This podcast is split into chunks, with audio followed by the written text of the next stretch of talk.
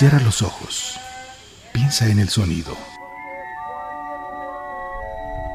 Escucha los recuerdos y recrea el instante. Se trata de un caso evidente y claro que obliga al gobierno a aplicar la ley de expropiación en vigor. Declaración de la selva lacandona. Hoy decimos basta. Somos un cúmulo de sonidos, de recuerdos, de instantes. Luchamos para hablar contra el olvido, por la memoria y por la vida. Luchamos por el miedo a morir, la muerte del olvido. Memorial Sonoro. Una coproducción del Instituto Mexicano de la Radio y Clotomedia para Radio Ciudadana. Yo quiero este, un kilo de jitomate y uno de papa. Imer, Radio Pública a su servicio. Tres pares, 15 pesitos, mire, tres pares, 15. Bueno, yo empecé a dibujar desde los antes de los, de los 10 años. Ya dibujaba, yo descubrí mi vocación artística a través del dibujo.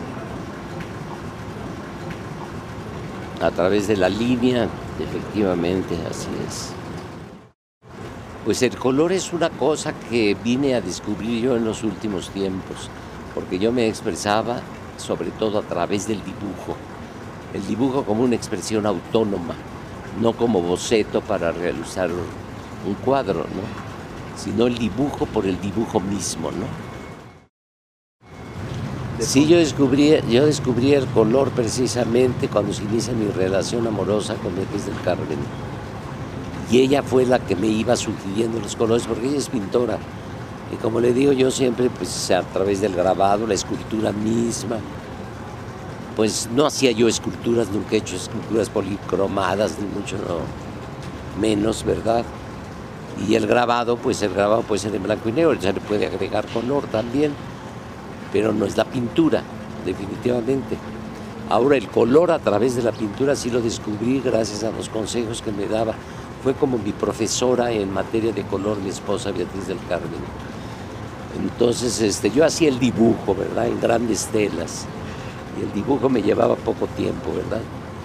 Iba yo dibujando, improvisando y entonces después este, ya venía el momento de aplicar el color y yo ponía, digamos, que, que un rojo, por decir algo, ¿verdad?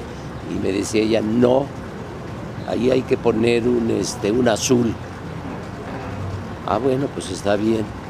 Entonces ponlo tú y le daba los pinceles para que ella los pusiera, ¿no? Y un paso lógico de un dibujante pues es el grabado, definitivamente, porque el grabado es dibujar sobre planchas, sobre planchas de zinco, sobre piedras litográficas, ¿no? Algunos grabados son de gran tamaño, ¿no? De gran formato, pero de todos modos me los he hecho en un día.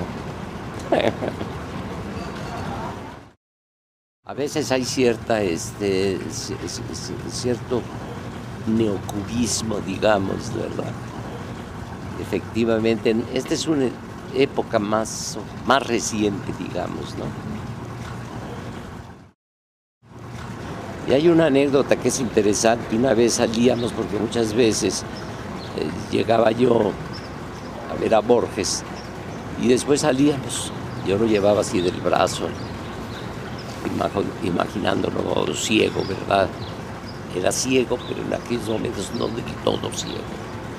Pero entonces pasamos por la Galería Bonino y le digo, mire usted Borges, estamos pasando por la Galería Bonino donde está mi exposición. Me dice, ¿y ahí tiene usted también alguna de las obras que hizo sobre Kafka?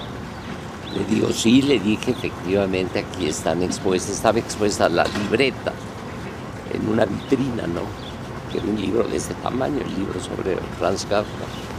Dice, entremos, cuevas, entremos. A mí me desconcertó un poco porque sabía yo que él no veía, ¿no?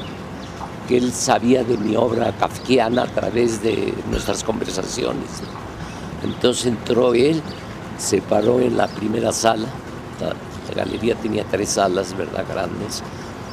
Se paró, entonces dio una vuelta así y me dice, ya podemos retirarnos, ya oí el rumor de sus personajes. Memorial Sonoro. Una coproducción del Instituto Mexicano de la Radio y Clotomedia para Radio Ciudadana. Yo quiero este, un kilo de jitomate y uno de papa. Imer, Radio pública a su servicio. Tres pares, 15 pesitos, mire, tres